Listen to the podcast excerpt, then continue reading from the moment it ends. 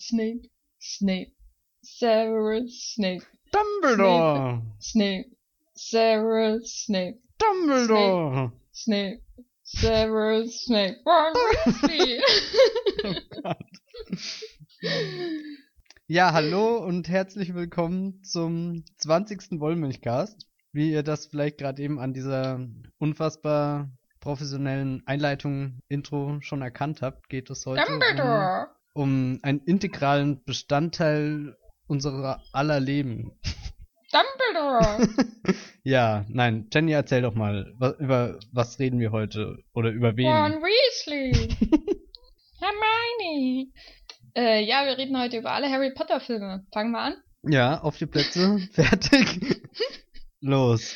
Ja, nee, äh, soll ich jetzt noch sagen, warum wir darüber reden? Weil eigentlich haben wir ja keinen Grund. Achso, außer, wir, dass wir, wir- wollten. Könnten jetzt ganz geschickt sagen, wir nutzen die Sommerlochpause, weil eh keine Kinostarts kommen und Ah. weil wir auch nicht so WM begeistert sind und sagen einfach, wir hätten zufällig letztes Wochenende alle Harry Potter Filme geschaut, auch wenn das gar nicht wahr ist, weil das ist schon ein bisschen länger her. Ja. Aber wir haben sie alle nochmal geschaut. Das äh, genau. Mit dem mit dem Ziel, es hier im Podcast nochmal Revue passieren zu lassen. Ja, ich wollte die eigentlich auch alle nur nochmal, also ich wollte das alles nur als Aufhänger nehmen, um endlich wieder äh, Chris Columbus Filme zu sehen. Das mache ich viel Ah, zu selten. okay, das ist Ja. interessant. Ja. Ich habe das richtig vermisst. Hat aber auch noch ganz andere Filme gedreht. Ja, leider. Yay. Ähm, ja, aber steigen wir doch gleich ein. Also wir hatten jetzt äh, den folgenden Plan. Wir werden jeden einzelnen Film besprechen aus der Reihe. Und ihr müsst da jetzt mit durch. Also das heißt, jetzt ist die letzte Chance, um, um irgendwo auf das X zu drücken oder so. Ja, oder gleich äh, das Potter Puppet Balls äh, Video anzumachen auf Endlosschleife, damit ihr unseren Podcast nicht mehr hören müsst. Angefangen also beim ersten Film Harry Potter und der Stein der Weisen, der unglaubliche 13 Jahre alt ist. Der kam 2001 äh, im Winter ins Kino und das äh, macht mich alt. Aber bevor wir reinsteigen in den Film, also sowas von reinsteigen, ähm, können wir ja kurz darüber reden, wie war das denn bei dir, ähm, ich wollte schon sagen Harry, Matthias, äh, als, oh. du, als du den ersten Film gesehen hast, hast du da schon die vorhandenen Bücher gelesen oder bist du da blind reingestolpert und wurdest äh, zur Zauberei äh, ähm, äh, äh, ja, zur dunklen Seite der Macht des Kinos verlockt?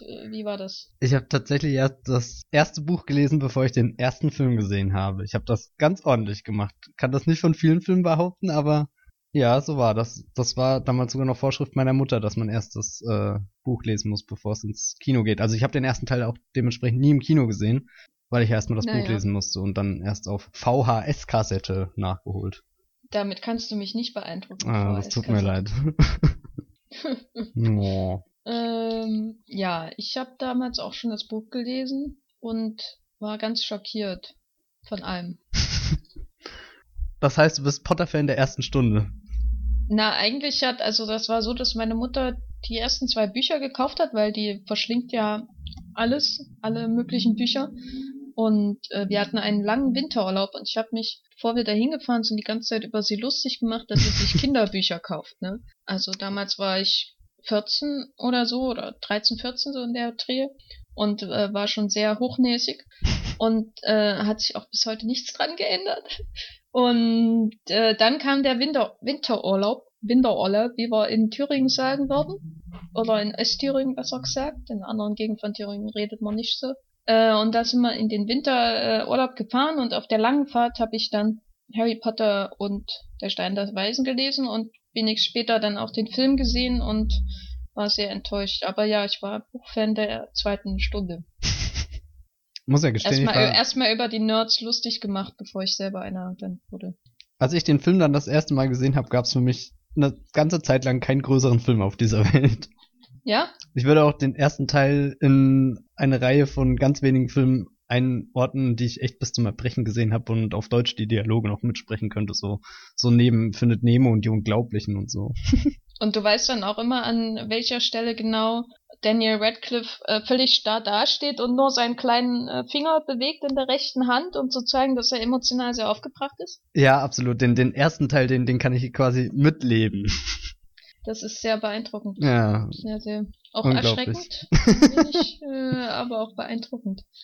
Wie hat dir das denn dazu gesagt, wie da die Welt äh, quasi aufgebaut wurde im ersten Teil? Weil es ist ja schon eine Riesenaufgabe, muss man sagen, ähm, dass die Bücher da mir nichts, dir nichts verfilmt wurden mit englischem Cast, irgendwelche Leute, die man, von denen man noch nie gehört hatte und Chris Columbus äh, hinter der Kamera. Das ist ja, also es funktioniert ja eigentlich nicht so oft in Fantasy-Filmen, dass sie das, dass das klingt, gerade mm. im ersten Teil. Also ich habe damals, glaube ich, einfach alles angenommen, was mir dieser Chris Columbus gezeigt hat. Und das Und ist jetzt schwer, wenn, wenn ich, nein, wenn ich, also als wir die jetzt das letzte Mal geschaut haben, habe ich versucht, so, so zu tun, als hätte ich sie nie vorher gesehen und als könnte ich nicht alle Dialoge mitsprechen. Das ist jetzt natürlich knifflig, weil das ging dann irgendwie nicht und das war halt alles schon unfassbar vertraut, aber auch dadurch, dass ich das jetzt mit einem Abstand vielleicht geschaut habe, ist mir aufgefallen, wie, wie ähm, zusammengeschustert die Welt noch am Anfang wirkt oder ähm, es ist fast so wie als legst du eine Bauanleitung auf und blätterst dich eine Seite weiter vor und irgendwann kommt der Moment, wo Hagrid an die Pflastersteine in der Winkelgasse klopft und dann geht die Welt erst irgendwie auf so. Und ich weiß nicht, jetzt als wir das das letzte Mal geschaut haben, konnte ich nicht mehr so viel staunen, ehrlich gesagt, als es da reingeht und du siehst überall Menschen, die Zauberstäbe kaufen und, und Eulen irgendwo. Ich fand das damals schon doof. Echt? Naja, doof ist übertrieben. Hatte ich da äh, deine hochnäsige Seite von abgehalten? Meine hochnäsige Seite äh, war, glaube ich, an der Welt. Also die Welt war damals schon sehr beeindruckend. Doch, doch, muss man schon so sagen, wie es ist. Aber ähm, meine Antipathie gegenüber dem Film, meine generelle Antipathie hat das bis heute irgendwie sehr verzerrt, die Wahrnehmung von der Stein der Weisen, weil es damals schon eine ziemlich große Enttäuschung war aber andererseits muss ich auch sagen, dass äh, die Art und Weise, wie die Sets und so äh, auf integriert werden in den Film äh, und der ganze Aufwand, der da reinkommt, die Winkelgasse und so weiter, das ist schon so, wie man sich das beim Buchlesen ungefähr vorstellt. Da ist schon, also wenn ich so dran denke, welche oder wie manche Fantasy-Filme in Hollywood-Adaptionen schon massakriert wurden, bis man nichts mehr wiedererkennt von der hm. ganzen Welt, da ist das, was bei Harry Potter 1 geleistet äh, wurde, schon sehr beeindruckend und da muss ich auch eine gewisse Achtung vorhaben, bevor ich dann arrogant sage, dass ich den Film ziemlich beschissen finde. Ich würde sagen, die Welt, die am Anfang entworfen ist, ist in erster Linie einfach mal greifbar. So, weißt du, du hast ganz klare Formen und, und Bauwerke und so die dann mit mega langweiligen Kameraeinstellungen eingefangen werden, aber das ist ja egal. Aber ich weiß nicht, das ist erstmal so, so was Bodenständiges oder auch diese allererste ähm, Einstellung, wenn die jungen Schüler mit dem Booten über den Teich zu einem Schloss fahren. Ja. Das, das war ja ungefähr als kleines Kind, das war der Moment, das war, und jetzt will ich in dem Boot sitzen. Und nirgendwo anders in der Welt. Das, keine Ahnung, war schon so ein bisschen ein Tor aufstoßen in eine unfassbar fantastische Welt. Und hast du jetzt deinen äh, Bootsführerschein gemacht mittlerweile? Äh, nein. Matthias, also bitte. Oh, ich weiß. Ich, ich habe auch nie den Brief von Hogwarts bekommen, also ich weiß nicht. War... Du nicht? Wie? Du? Ach nichts. Nein, ich hab immer noch so jetzt. viel Eulenscheiße äh, an meinem Fenster, das glaubt mir niemand. Nee, das glaubt äh, sie echt nicht. Ja, aber mir ist schon beim neu neuerlichen Schauen schon aufgefallen, wie diese ganz wunderbaren Sets doch alle sehr, ja, es ist sehr, ähm, sehr ähm, hölzern, wie die eingefangen mhm. werden. Also mir, äh, beispielhaft fand ich die Szene von, äh, als Harry bei Ollivander ist, also Mr. Ollivander versucht sein, will er seinen äh, Zauberstab zum ersten Mal bekommen, seinen tollen. Und äh, ich finde die, die Szene fast die Inszenierung von Chris Columbus, auf die wir später ja nochmal eingehen, schon sehr gut zusammen, aber auch den Umgang mit Sets, nämlich dass äh, die Szene beginnt, die Szene, wo Harry zum ersten Mal in den Laden kommt, wo diese riesigen ähm, Schränke voll mit Zauberstäben sind, die wird nicht aus seiner Sicht erzählt, also rein inszenatorisch gesehen, gibt es da keinen Point of View, es gibt nicht die Aufsicht hoch zu diesen ähm, äh, Regalen, die einen ja eigentlich völlig überwältigen müssten und so, wie man das bei anderen Filmen kennt, wenn jemand, wenn ein Kind zum ersten Mal irgendwo reingeht, gibt es so eine Aufsicht und einen Schwenk Kein äh, auf das Große, genau. Äh, sondern das wird alles so eine ziemlich starren äh, Halbtotalen erzählt, aus einer so einer allwissenden Perspektive sozusagen, nicht Harrys Perspektive, auch nicht Ollivanders Perspektive. Und äh, man hat die Möglichkeit, das Set richtig so zu verdauen, wenn man so will, und zu bewundern, bevor man es verdaut und ein bisschen, naja, wie dem auch sei. Äh, aber man, man erlebt es nicht, als wäre man da. Hm. Das ist schon sehr auffällig. Das ist, äh, so geht's dann auch weiter bei Stein der Weisen und Chris Columbus. Aber gerade beim Stein der Weisen, bei Schreckens ist es dann, bei Kammer des Schreckens ist später nicht mehr so schlimm. Die, die Sets bestehen quasi auch nur aus dem, was, was wichtig ist, so. So, du könntest den größten Raum der Welt im ersten Harry Potter Film haben, aber ich glaube, wenn nur ein Tisch mit zwei Stühlen gebraucht wird, dann stünde da auch nur ein Tisch mit zwei Stühlen drin. Ja, sie wirken auch nicht gelebt. Genauso, ähm, Harry und Hagrid sitzen nach dem, nach ausführlicher Shopping-Tour im tropfenden Kessel. Und das Einzige, was irgendwie im Hintergrund ist, sind halt so zwei Statistenschauspieler, die sich irgendwie äh, angeblich unterhalten oder so. Ist ja. nicht gerade detailverliebt, also es wirkt alles sehr aufwendig, aber es ist alles äh, oberflächlich. Also die, die Tiefe der mhm. Räume quasi. Es ist alles dann später in anderen Filmen viel belebter. Hier ist es alles sehr flach, wenn man das da anschaut. Äh, auch die Inszenierung ist sehr flach. Ein einziger. Wir haben ja ähm, vorhin schon drüber gesprochen, der, der ganze erste, äh, äh der ganze Anfang, bevor Harry endlich in die Winkelgasse kommt, ist ja schon Exposition mhm. äh, bis zum geht nicht mehr. Also die Einführung mit den Dursleys und dann kommt Hagrid und erzählt und erzählt und erzählt und wobei der Anfang, äh, ganz am Anfang, wo äh, Harry als Baby da ähm, zur Winkel, äh, zur, zur, wie heißt die Straße von Ligusterweg Nummer 4. Ligusterweg. So, und du willst einen Brief erhalten haben. Ja, ich wohne ja nicht im Ligusterweg. Das ist trotzdem, das, das, ach. Brauche ich doch keinen Brief, äh, wenn ich den Brief in Ligusterweg erhalte, also der kommt doch nicht an bei mir. Whatever. Äh, wie dem auch sei, den Anfang finde ich immer noch sehr magisch. Also, der ist zwar auch wieder so, dass Dumbledore im Grunde erklärt, warum sie gerade da sind, und habe ich das Gefühl, aber es ist so ein reiner Moment, wo der Film sofort sagt, hier ist meine magische Welt und die Musik von John Williams ist da und mhm. tauche ein, wenn du magst. Doch, und, doch. und der Deluminator, der die, die Außenwelt ausknipst und die, die magische Welt anknipst. Genau. Ja. Wir gehen in die dunkle Höhle, wo die, der Filmprojektor uns alle eines, äh, wie in einem platonischen äh, äh, äh, Gleichnis äh, äh, Licht an die Wand wirft. Und oh, wir ja, ja. tauchen ein in diese Welt, genau. Ach, mein Studium hat sich echt gelohnt. Deswegen ähm, hast du studiert, das hatte ich auch schon auf Arbeitsblättern. So.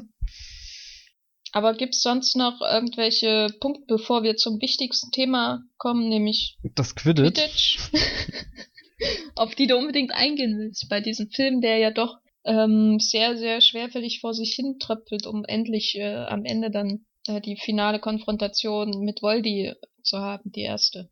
Ich finde ja ähm, die Gestaltung der späteren Sets, ich habe mir da noch eine Notiz gemacht, nämlich zum Gringotts zum Beispiel. Die hat mich sehr an das Do Kabinett des Dr. Caligari erinnert oder so.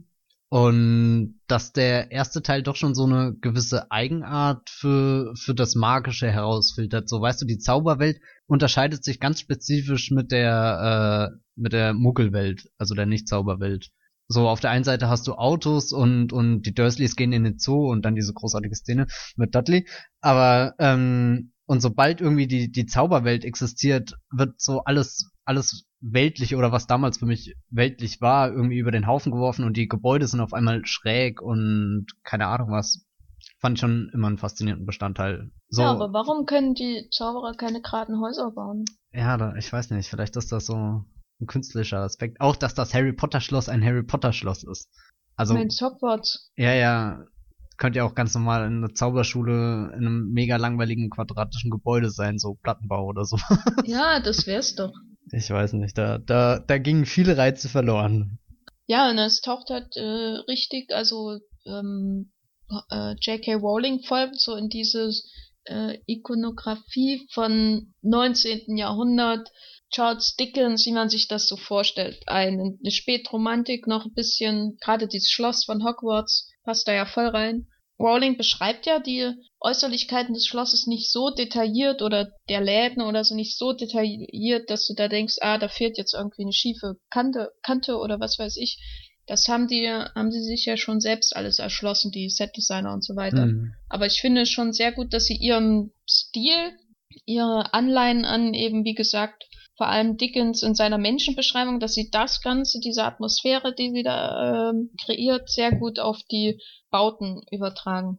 Da muss man schon sagen, 1A-Leistung. Ich glaube, es gibt auch viele Fantasy-Filme, die es zu imitieren versuchen, seitdem auch. Aber bei Harry Potter ist es alles sehr homogen. Also sowohl die Art, wie die Figuren beschrieben werden und dann auch natürlich auch, auch natürlich gespielt und äh, charakterisiert werden, als auch die Art, wie die Bauten aussehen, die Sets und so weiter. Das passt alles sehr gut zusammen. Es ist wirklich eine relativ homogene Welt, die schon im ersten Film recht gut funktioniert, obwohl der Film selber ja doch eher dem Buch hinterher hastet, als selber eine Eigendynamik zu entwickeln. Das ist quasi nur die, die Strukturskizze für spätere Filme gewesen. Ja. Wie als hätte jemand ein ausführliches Making-of über das Set drehen müssen, wo später Regisseure sich austoben können. Aber äh, Columbus ist guter Making-of-Regisseur, dafür ist es doch schon ganz attraktiv. Ja, er, er hatte schon so seine Stärken, was Making-ofs angeht. Aber dann erzähl doch, was, was fasziniert dich so an Quidditch? Das wollte ich eigentlich jetzt dir überlassen. Ach so. du hast es doch erwähnt, Freund. Ja, ich habe noch nie so ähm, lange in meinem Leben Quidditch hinterfragt wie in den letzten paar Wochen seitdem ich dich oder seitdem ich dich kenne und mir jemand gesagt hat, dass Quidditch überhaupt nicht cool ist. Ja. Ich weiß nicht, Quidditch hatte in den Büchern für mich und auch in den Filmen eine Zeit lang einfach so eine, so eine Eigendynamik. Das gab's halt, das hat irgendwie dazugehört, das war Alltag dieser Schule und, und letzten Endes ist es ja in den, äh, äh, in, in Harry Potter und der Stein der Weisen und auch später in der Kammer des Schreckens, das einzige, was so nach, nach Schulalltag oder so normalem Alltag irgendwie aussieht, wo nicht irgendwie eine große Quest dahinter steckt, sondern das ist halt irgendwas, was die Menschen da scheinbar so sehr übermachen. Ja, dass die Regeln da jetzt scheinbar offensichtlich komplett bekloppt sind. Ja. Naja, das, das denken doch auch nur Kommentatoren. Ich weiß nicht, ich meine. Ich finde so die Sache mit dem Schnitt, äh, Schnatz, Schnitz, Schnatz, Schnatz, Schnatz äh, schon sehr hilfreich, weil J.K. Rowling dadurch immer die Möglichkeit hat, ein zutiefst langweiliges Quidditch-Spiel drin zu beenden. Ja, oder es auch mal 20 Jahre dauern zu lassen. Ja. Das ja. sehen wir dann hoffentlich im Prequel Fantastic Beasts. So ein, da, dass er dann, die Hauptfigur dann irgendwann so ein Quidditch-Spiel vorbeikommt, das schon seit 20 Jahren läuft und ja. das wär's doch. Ich finde auch, vielleicht ist das Tolle am Quidditch-Spiel gar nicht, wie es funktioniert und was die Regeln sind oder so, sondern eher auch das, was sie jetzt in diesem kleinen Band gemacht hat, den sie dann noch veröffentlicht hat, wo speziell über die Geschichte des Quidditch halt geht, sondern so, dass Quidditch quasi nur ein Mittel zum Zweck ist, um die Zaubererwelt irgendwie ein bisschen zu gestalten, zu definieren und so weil dadurch ganz nebensächlich alle möglichen Sachen mit einfließen und sie kann irgendwas von anderen Ländern und anderen Zauberbräuchen und so erzählen. Aber das, Aber das macht sie doch eigentlich nur in einem Buch. Ja, ja, nein. Ähm, also ich meine jetzt im vierten Teil. Da spielt, da ist das ja wirklich dazu da, um zu zeigen, uh, hier gibt's noch andere Länder. Das war ja auch jetzt nicht zur Verteidigung von Quidditch im ersten Potter-Film naja, gemeint, sondern damit du verstehst, warum ich Quidditch nicht so sehr hasse. für mich, also für mich, ist das äh, vor allem ein Mittel, um eine Dramaturg die Dramaturgie eines Films aufzupeppen, der ein sehr langweiliges oder in der Struktur nach sehr langweiliges Schuljahr als Grundlage hat. Das ist ja bei allen Büchern so, dass die Schuljahre das strukturierende Element geben mit dem Weihnachtsfeiern mhm. und so weiter oder den Bällen dann im vierten Teil. Und in den ersten zwei Teilen merkt man richtig, wie sie, wie die, wie Steve Cloves vor allem auch ähm, so an allem sich festkrallt, was nur irgendwie Action reinbringen könnte in seinen Film. Und das ist dann halt das, was äh, hängen bleibt, ist dann halt Quidditch.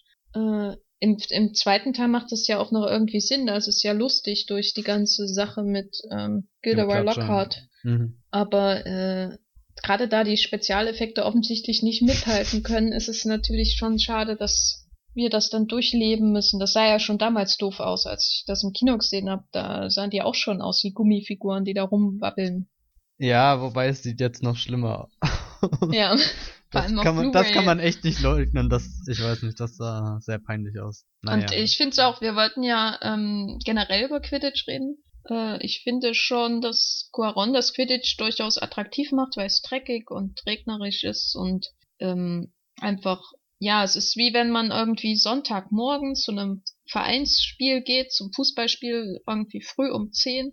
Der, der, äh, die Wiese, der Rasen ist matschig und man muss da antreten, es ist kalt und man hat kurze Hosen an und die Knie sind ganz schon rot vor Kälte und dann muss man da irgendwie ruf und so fühlt sich das Quidditch immer bei Afonso Cuaron äh, an. Das finde ich schon gut, wie er das gelöst hm. hat. Vor allem, weil es natürlich dramaturgisch mit den ganzen sinnlosen Grimmzeichnern aufgenommen äh, verbunden wird. Und auch bei David Yates, wo die Quidditch-Mannschaft auf einmal aus Menschen besteht und nicht nur irgendwelche Dudes, die zufällig in der Gryffindor-Robe rumlaufen, so. Weil, wen hast du denn ernsthaft im ersten Teil und zweiten Teil, die du beim Quidditch kennst? Das sind Draco Malfoy und äh, Oliver Wood. Und das und war Harry so, so Potter. dein ganzes Quidditch-Team. Ja, ja, mh, hm, nee. Ja, es, ist, äh, es wirkt auch so, der Rasen im ersten Teil, der wirkt, als hätte man den aufgemalt. Der ist viel zu grün und ohne, da gibt's keine ähm, das ist nicht taktil, man kann sich nicht vorstellen, wie sich das anfühlt, da unten rumzulaufen oder geschweige denn zu fliegen. Das ist schon, ist genau im Grunde wie die, wie die Ausstattung, die in allen anderen Szenen im Hintergrund äh, Farbe verleihen. Also es ist da, aber es ist nicht gelebt. Es ist auch nicht dazu da, damit jemand drin lebt.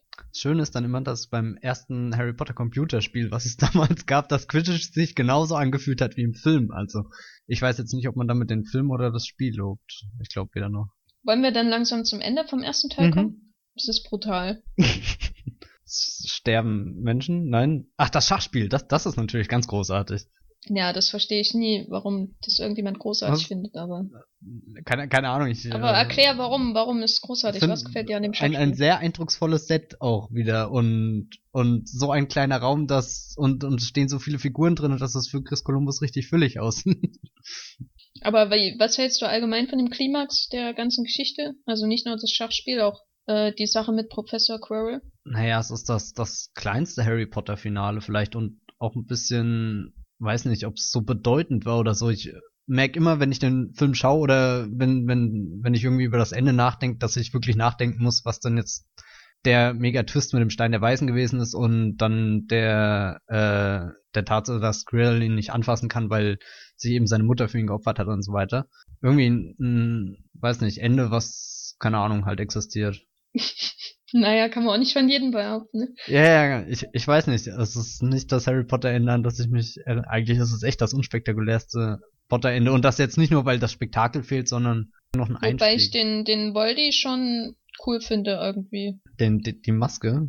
Ja, na, wie sieht das eigentlich, also ja, damals, als ich den gesehen habe, da war ich ganz schockiert, dass da Sechsjährige reingelassen wurden. Da hatten wir auch, da habe ich im offenen Kanal mitgemacht. Da haben wir auch so eine Sendung gemacht, wo wir über Harry Potter geredet haben. Da hab ich mich, da kam ich mir vor wie eine 50-Jährige, die sich über die FSK erbost oder so. Aber da habe ich mich richtig drüber aufgeregt, dass da so, dass das so brutal ist, dass er ihn anfassen ja und sich zusammenfällt und verbrennt und das Gesicht da auf der Rückseite des Kopfes. Aber im Grunde ist der Film ja damit schon in der Tradition von, ja, sowas wie die unendliche Geschichte oder so, wo immer, wo es immer mal einen Einbruch von Grusel und Brutalität gibt und das sind aber Filme, die zu unserer Kindheit irgendwie gehören. Es muss halt auch, müssen auch irgendwie verstört werden. Ja, Insofern dann. schließt äh, Harry Potter da eine Tradition an. Es ist nicht so Friede, Freude, Eierkuchen, äh, Kinderfantasy. Das ist ja auch schon die, die allererste Erscheinung von Voldemort im dunklen Wald, äh, dunklen Wald, verbotenen Wald, der dunkel ist.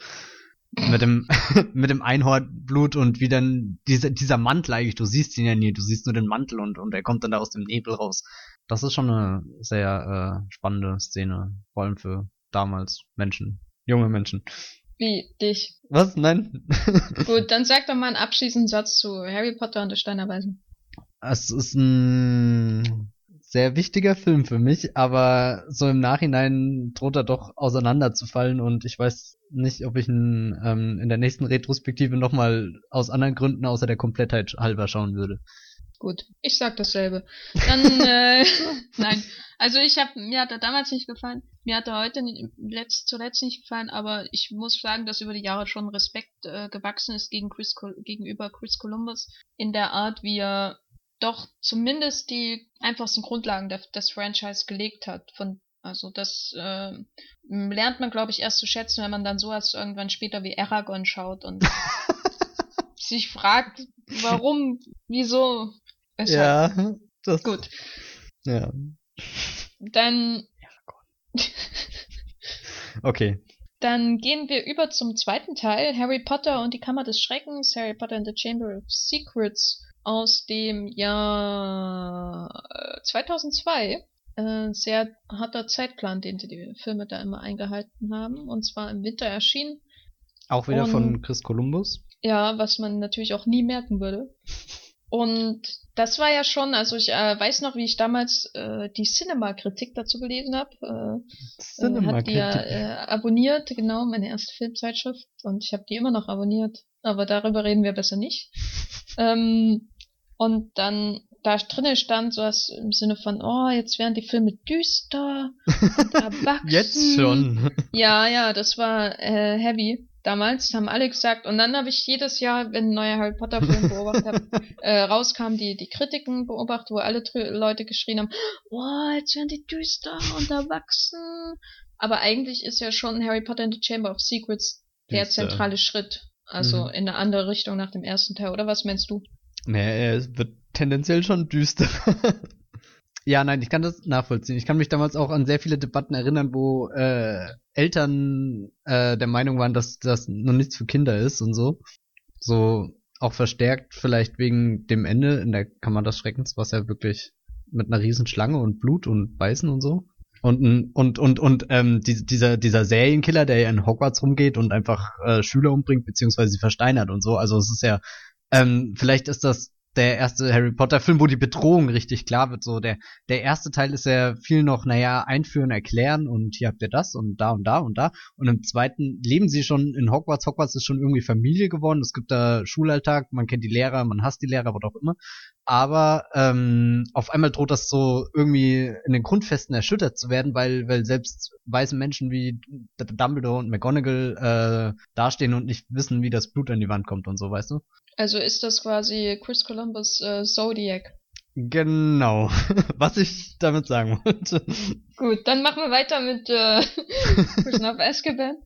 Ähm, ja, finde ich auch. Aber äh, äh, ich war da, also ich war damals schon durchaus positiv überrascht und ich glaube, da hatte ich dann auch das Gefühl, dass aus dieser Filmreihe noch was werden kann. Gerade mit Blick auf das vierte Buch, was glaube ich damals schon veröffentlicht war. Ja, ja, die vier, ersten vier waren alle schon draußen. Ja, ähm, wenn man so weiß, wie düster die ganze Geschichte wird, äh, hat man ja nach dem ersten Teil schon ein bisschen Angst um die Reihe. So ging es mir zumindest damals. Und der zweite Teil, da, ähm, der hat mich irgendwie beruhigt, aber immer auch noch nicht beruhigt. Wie soll ich das am besten sagen? Also das Buch war nämlich mein Lieblingsbuch zu dem Zeitpunkt und äh, Chris Columbus nicht mein Lieblingsregisseur.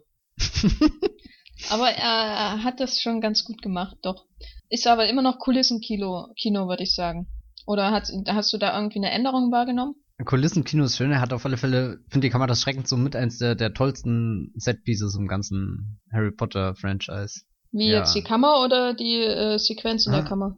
Naja, die, die, die, die, die Kammer an sich, also wie es gestaltet ist, wie die, die, die Schlangen da an der Seite hochkommen, der Gang nach vorne und, und jetzt nicht unbedingt wie vielleicht die Szene inszeniert ist, aber das war früher ein Ort, der mich immer unfassbar fasziniert hat und den ich auch ziemlich oft aus Lego nachgebaut habe. Ach, ich weiß nicht, sah irgendwie aus wie mein Keller. Aha, ne. okay.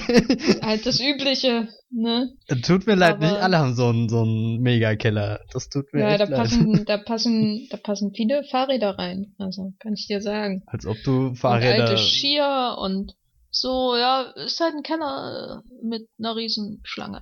Ja, ja nein, aber auch, auch, auch die, viele Silberfische. Die, die Faszination, dass es da ein Schloss gibt und da ist eine riesengroße Kammer da unten und noch nie war ein Mensch so da drinne und, und, oder weiß davon oder so und es ist nur Gerüchte und Hören und Sagen und so. Weiß nicht, ich fand das immer einen sehr faszinierenden Ort. Ich kann die Faszination schon verstehen, aber ich muss sagen, dass mir das äh, Columbus mit der ganzen von dir erwähnten Serienkiller-Story und so ja völlig überfordert ist. Also die Art und Weise, wie er versucht, die Stimmen in der Wand darzustellen, dass er einfach ja, nur der, der Wand hinterher rennt und. Ja, na, das ist auch so nicht. Ich weiß nicht, ich habe nicht das Gefühl, dass er Parcel Tonk so richtig, also sich vorher entschieden hat, wie er das inszenieren will. Soll es subjektiv sein aus mhm. Harrys Sicht? Dann würde man ja verstehen, was die Stimmen sagen.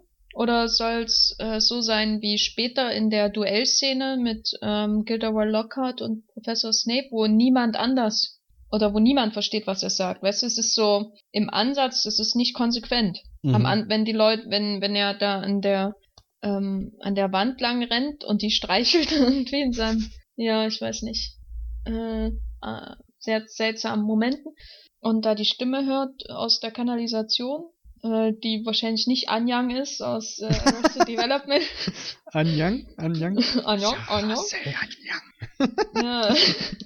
Da, da hört man ja manchmal, was die Stimmen sagen und später ist es dann auf einmal Puzzle. Also es ist ja nicht, weißt du, wie ich es meine? Ja, ja. Also wenn man ich, einmal ähm, ja, anfängt, was so zu inszenieren, dann muss man es auch bis zum Ende machen. Oder man macht eine andere Perspektive. Das hat er ja in dem Duell nicht gemacht. Aber du bist ja sehr begeistert von dem Duell, glaube ich, oder? Ja, ja wollte gerade sagen, bei dem Duell dachte ich, achte ich immer auf was ganz anderes, nämlich wie äh, Kenneth Brenner, ein sehr begnadeter Regisseur und Shakespeare-Verehrer, glaube ich. Und Freund Schiefer Winkel. Und Freund Schiefer Winkel, was vielleicht sogar seine herausstechendste Eigenschaft ist, ähm, sich mit Alan Rickman da duelliert. Also das ist schon ein, ein wunderbarer Augenblick, die zweimal für zehn Minuten in einer Szene in dem Film zu haben.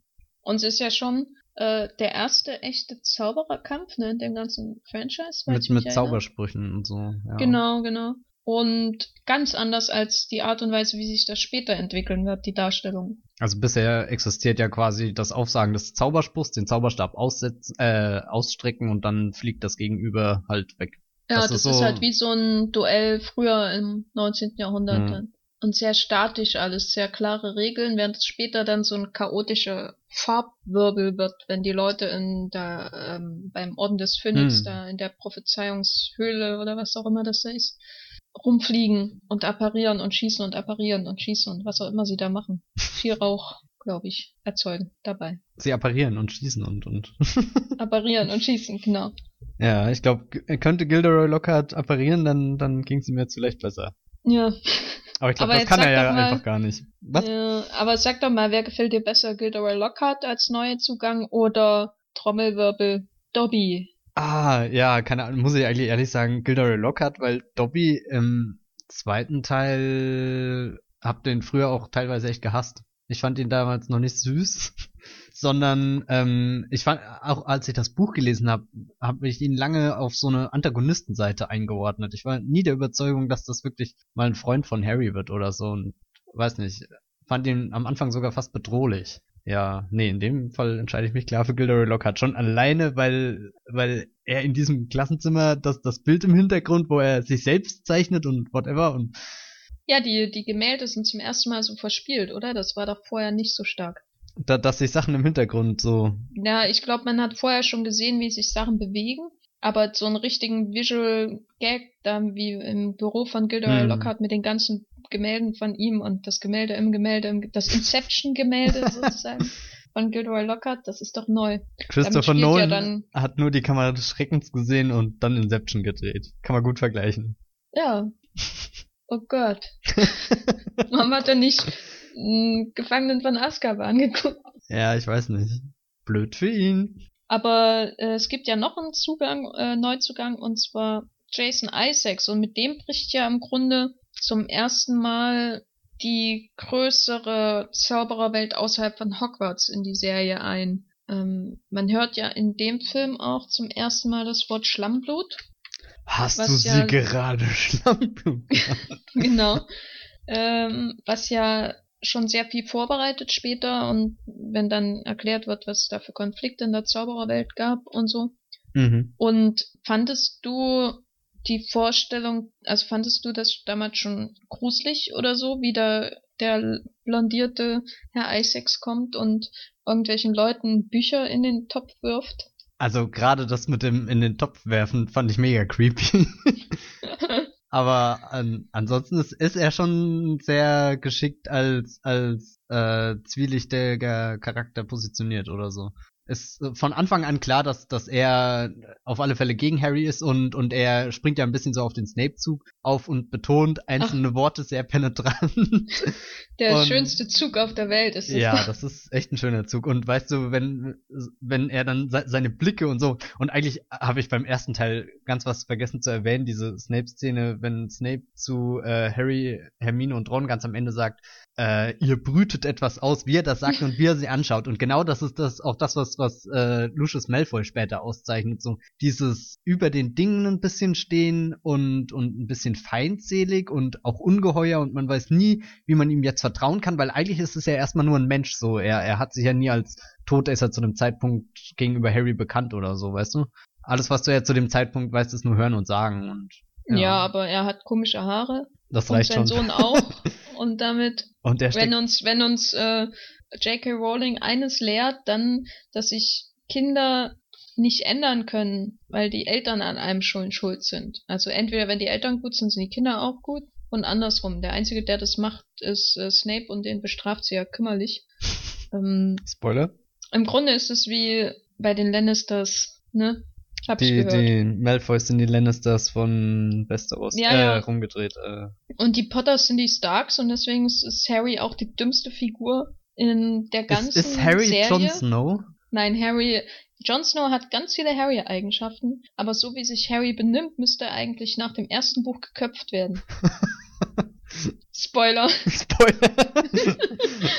Ich sag Also, ja nicht, wer geköpft wird. äh, Aber er ist schon eher wie andere Figuren aus. Also in Sachen Dummheit äh, steht er bestimmten Figuren aus Game of Thrones mit dem Nachnamen Stark wirklich in nichts nach. Was sein Charisma angeht, ist er doch eher ein Jon Snow, würde ich sagen.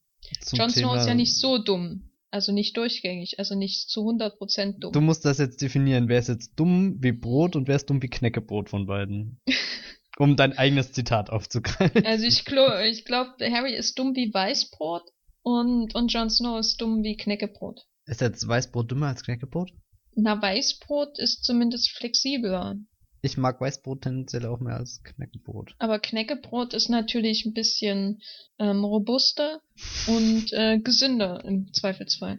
Okay. Gut, dann reden wir über was anderes und zwar, äh, ja, über was denn? Hast du einen Punkt, den du schon immer mal zu Kammer des Schreckens erwähnen wolltest? Ja, es gibt eine Szene, in der Draco eine Alraune seinen Finger in den Mund steckt und dann gebissen wird, was ihm vollkommen zurecht passiert. Und das ist auch der Plot eines Pornofilms, garantiert.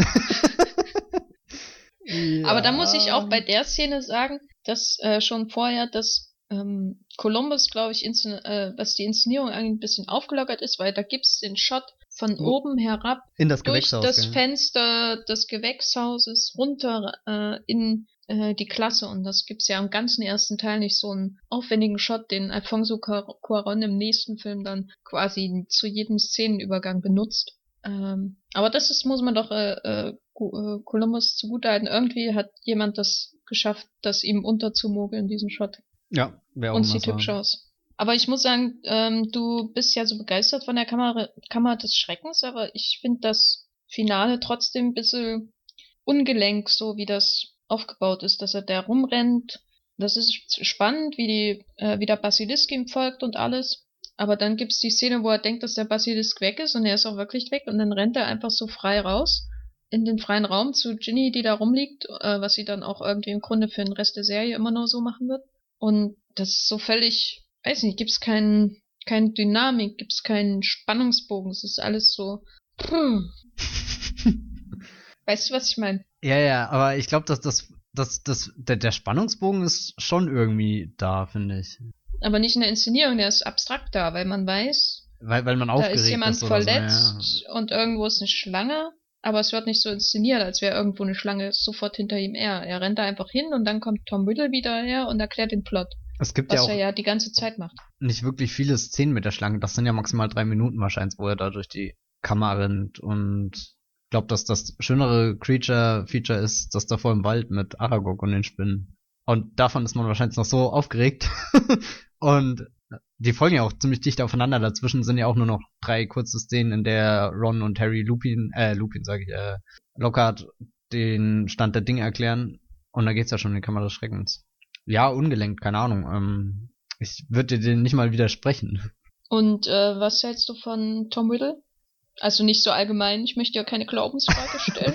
Ja, Tom Du musst dir nicht deine politischen Ansichten äh, freigeben, sondern halt, äh, wie heißt der Christian Colson oder so, der Tom Riddle Ich, gespielt ich hat. weiß gar nicht, wie er heißt, der Schauspieler. Naja, ähm, das, äh, was ich interessant finde, er wird ja am Anfang da durch den Flashback mit Hagrid auch eingeführt und so und Tom Riddle ist ein Schüler, wie es Harry auch war und, und das in den Kontext zu stellen war damals schon sehr interessant für mich. So, dass der, der böseste Zauberer der Welt letzten Endes auch nur genauso wie Harry war. Aber ich weiß nicht, irgendwie gerät er schnell in Vergessenheit und ist auch so danach in, in seiner Tom Riddle-Erscheinung nie wieder wichtig oder so. Ich weiß nicht. Also jetzt in den Filmen gesprochen. Es wird ja nie wieder großartig aufgegriffen, dieses Ende in der Kamera des Schreckens, abgesehen davon, dass er jetzt schon zu dem Zeitpunkt eigentlich einen äh, äh, äh Horcrux von ihm mhm. zerstört mhm. hat. Aber da ist ja Tom Riddle die uninteressantere Figur, gerade auch weil er eben einfach nur erklärt und dann sogar noch an, in die Luft schreibt, was er erklärt. Ich finde die Darstellung von Tom Riddle in den verschiedenen Filmen irgendwie ein bisschen, ja, nicht, also ich weiß nicht, da könnte man vielleicht auch noch mal beim Halbblutprinzen drüber reden, aber am Anfang finde ich, ist er Harry doch deutlich ähnlicher als im Halbblutprinzen bei den ganzen Flashbacks. Da ist er ja so, so, so ein creepy Kind. genau, am Anfang im Halbblutprinz ist er so ein creepy Kind als so ein Omen-Kind. Und dann wird er ja, dann gibt es ja noch die zweite Szene, wo er dann immer ähm, Jim Broadbent belabert. Mhm. und da ist er dann wie ein schleimiger. äh, wie ein kleiner Malfoy, im Grunde noch ein bisschen cleverer und mit einer besseren Frisur. Ich finde, im ersten Teil wirkt er noch viel mehr wie so ein normaler Schüler, der halt auch zufällig ein Psychopath ist, nicht wie ein Psychopath, der ein Schüler ist. Weißt du, wie ich es meine? Mhm. Also, ja, ja.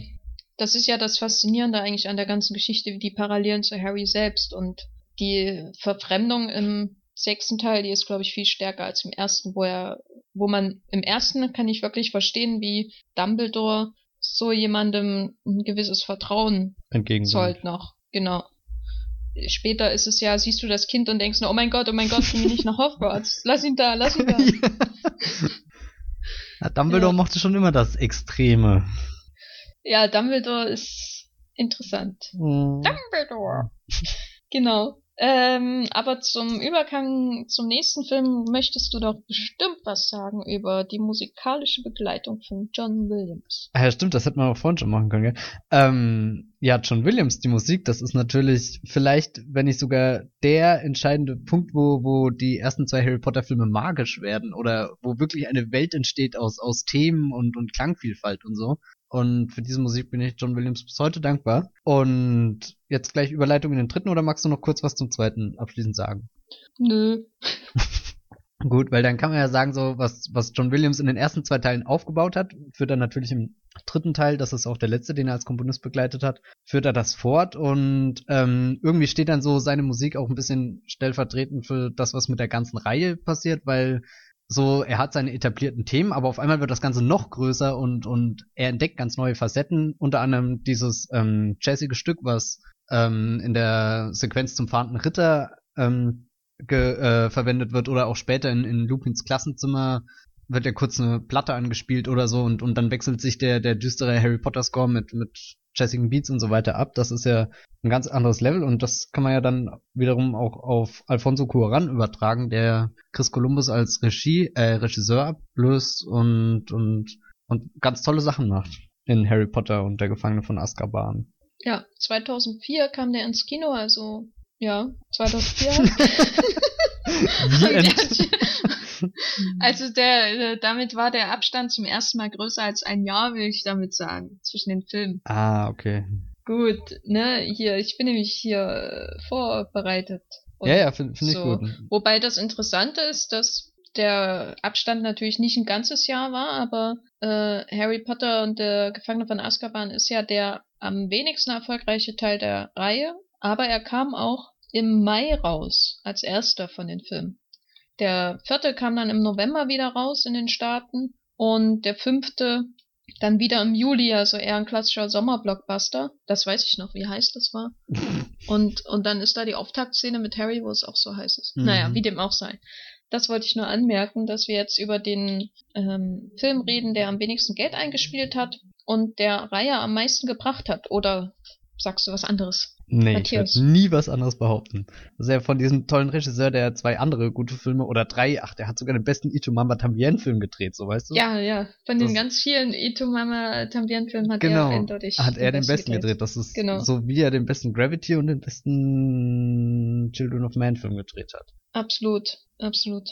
Nicht unbedingt den besten Great Expectations Film aber. Den habe ich leider nie gesehen, aber ich, ach, ich bin mir eigentlich schon, vor allem wenn du bedenkst, dass auch Mike Newell ein Great Expectation. Oh mein Gott, oh mein Gott diese ah. Parallelen, die sich hier aufbauen. Hat David Yates auch ein Great Expectation? Na, ich habe auf jeden Fall Great Expectations an Tarzan. Aha. Wieder, ja, ja. Aber, aber, das sind eher österreichische Expectations, die ach so, ich habe. stimmt. Oh mein Gott. Schade, dass in Harry Potter keine Deutschen gibt. Ja, das Christoph Waltz als Severus Snape. Was? Was? Nein, reden wir über, reden wir über Harry Potter and the Prisoner of Azkaban auf Englisch. Ähm, und zwar hast du ja schon so wunderbar über den Übergang mit der Musik geredet. Und da möchtest du doch bestimmt auch gleich was über äh, den Hogwarts Express sagen. Matthias. Was drängst du mir hier? Du bist gerade so im Redeschwein. Ja. Hogwarts Express ist ja ähm, auch schon bei Chris Columbus eingeführt, aber halt noch so unter den typischen Columbus Umständen, sage ich jetzt mal. Nein, der der Hogwarts Express existiert halt und es ist so so das Fortbewegungsmittel, was ihn nach Hogwarts ähm, fährt. Also jetzt nicht nur des Fahrens wegen, sondern irgendwie steckt da ja noch mehr drin. Das ist ja so, so, so, so, wie so, so durch das Zaubertor, durch das du dann durchgehst, ähnlich wie am Anfang schon in der Winkelgasse. Aber bei Chris Columbus fährt halt dieser Zug einfach nur und der ist rot und der fährt durchs Grün und manchmal fliegt ein Auto außen rum und, und Hedwig schaut ganz blöd. Oh Gott. der Reaction Shot des Todes. Ich finde, das ist ein sehr schönes GIF. Also schon allein deswegen finde ich der schlimmste Reaction-Shot in der Geschichte der Reaction-Shots. Und, Und die Serie lebt ja nur von Reaction-Shots, gerade die ersten zwei Teile. Jetzt bei im, im Gefangenen von Azkaban ist eben jene verhängnisvolle Brücke des zweiten Teils, wo Hedwig die Augen aufreißt, der Ort eines ganz grausigen Schauspiels. Also auch so eine richtig gruselige Szene schon gleich zu Beginn des Films, die das Franchise einmal wieder düsterer werden lässt.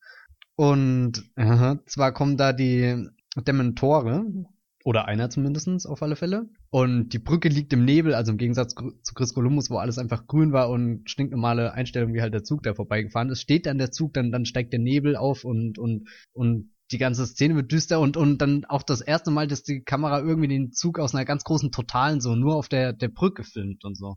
Also nicht einfach nur von vorne und von oben, wie er halt irgendwo gerade lang fährt. Und das ist schon so, so ein kleiner ähm, Moment, wo Alfonso Cuarón irgendwie die Kruste auf, aufreißt oder so und, und ja, keine Ahnung, ähm, sehr bildlich gesprochen. Kruste von einer Wunde oder Kruste von einem Brot oder dritte Antwortmöglichkeit, Kruste von einem Kuchen.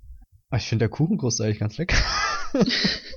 Gut, also, das sollte, wollte ich nur klarstellen. Ja. Cuaron kratzt die Kuchenkruste von den ersten zwei Harry Potter Filmen auf, um zu zeigen, dass es auch Nebel in dieser Welt gibt. Und dass Szenen nicht immer nur gleich aussehen müssen und, und auch später ist ja der Hogwarts Express in den Filmen von David Yates oder so gibt's ja dann ganz, ganz elegante Kamerafahrten, die ihm dann so von der Seite folgen oder so vom Gang nach außen über die Fenster wieder rein in den Gang, in, in das Abteil, wo die Menschen drinnen sitzen und, und bei äh, Chris Columbus sitzen sie ja auch einfach nur da, dann schaut die Kamera auf die eine Bank und dann auf die andere Bank, dann kommt Hermine rein und sagt Ron, dass er Dreck auf der Nase hat. Und das war's dann schon so, was, und, und zwischendrin kommt noch die Dame mit dem Servierwagen und fragt, ob sie was vom Servierwagen wollen. Und dieses Mal gibt's sogar Schokolade, also musst du dir mal vorstellen, mit der Einführung von Lupin gibt's Schokolade in Hogwarts. Ja, das sagt eigentlich schon alles über den Film, ne? Ja. Und endlich Schokolade ja, also du hast ja schon die Düsternis äh, der ganzen Reihe betont. Ich würde auch sagen, dass das Ganze richtig zu einer, ähm, also der, der ähm, Düsternis in Azkaban, Harry Potter und der Gefangene Azkaban.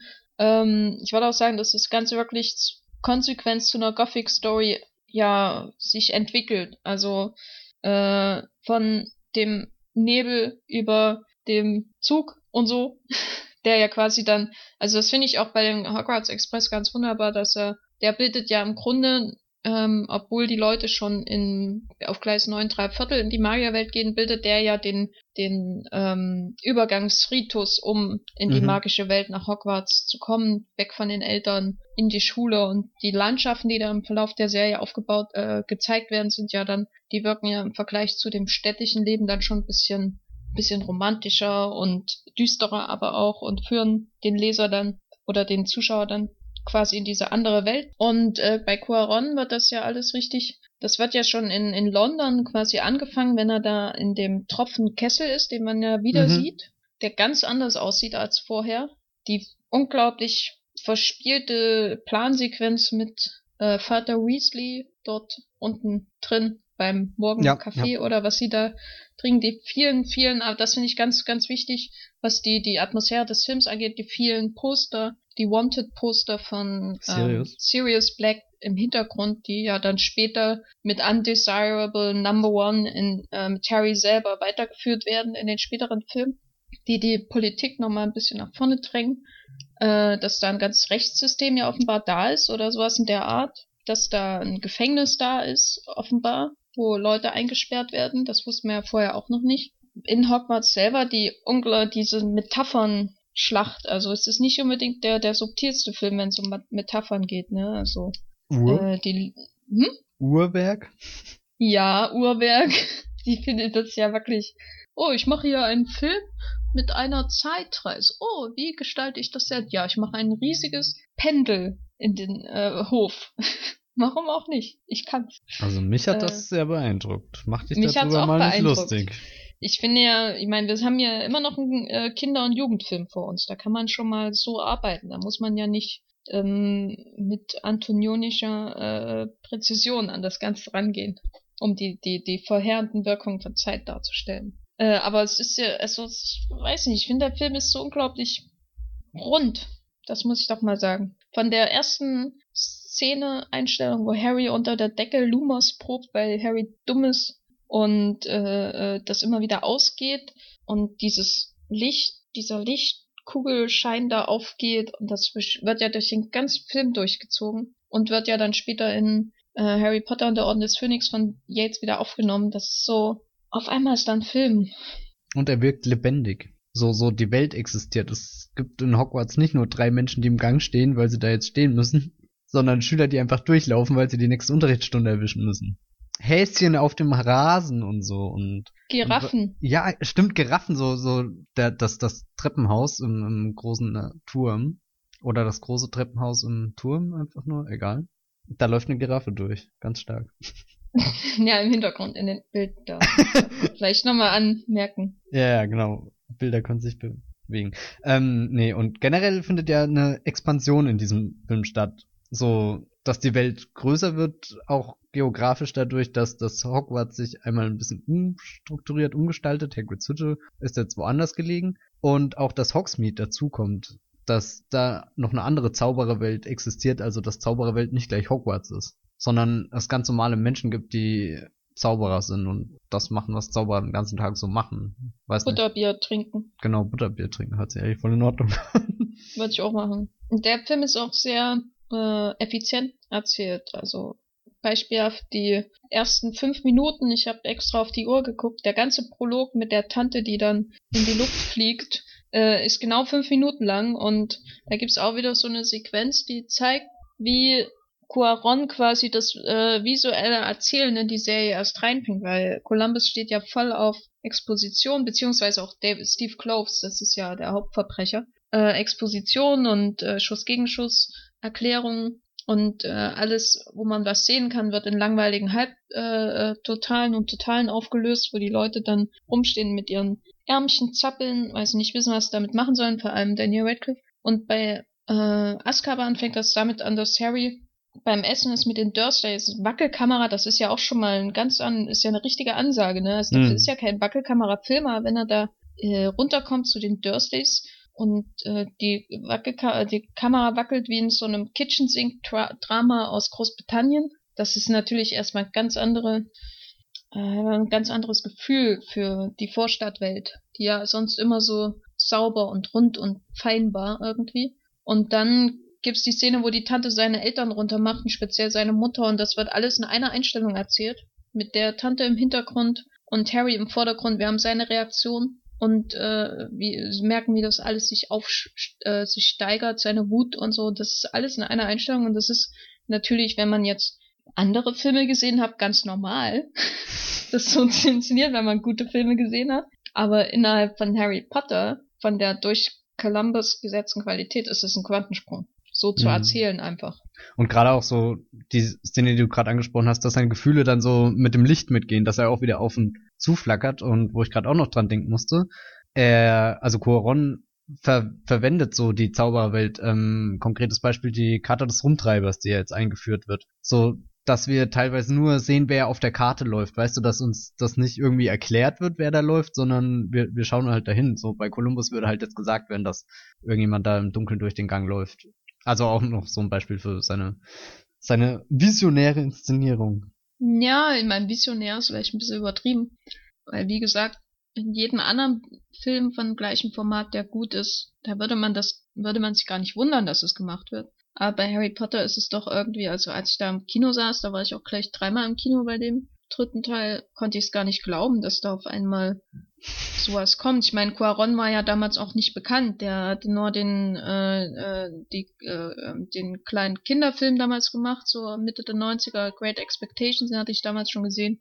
Ito Mama Tambien hatte ich nicht gesehen und dann kommt da auf einmal dieser komische Mexikaner mit seinem Harry Potter Film und bläst alles weg.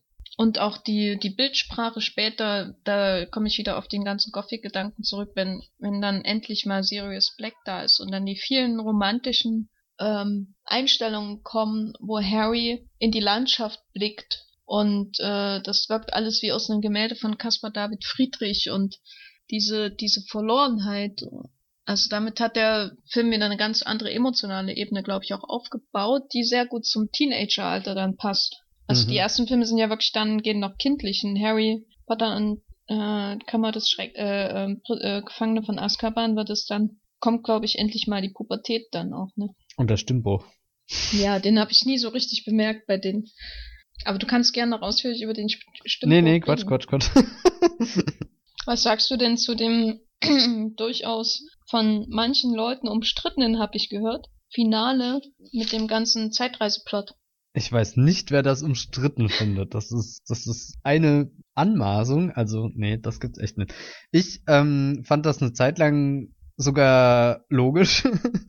Oder war ich zumindest immer wieder begeistert, wie, wie irgendwie das so, wie, wie mir der Film verkauft hat, dass das alles Sinn macht und gerade funktioniert. Und gerade diese Szene, wo einmal Harry, Ron und Hermine in Hagrid's Hütte sind und einmal Harry und Hermine hinten dran sind und dann die Steine reinwerfen und so weiter. Oder was sie auch immer da reinwerfen. Ich glaube Schneckenhäuser. Und ich puh, finde das super. Also ich nicht. Erzähl doch mal warum, dann kann ich dir vielleicht was entgegensetzen oder auch nicht.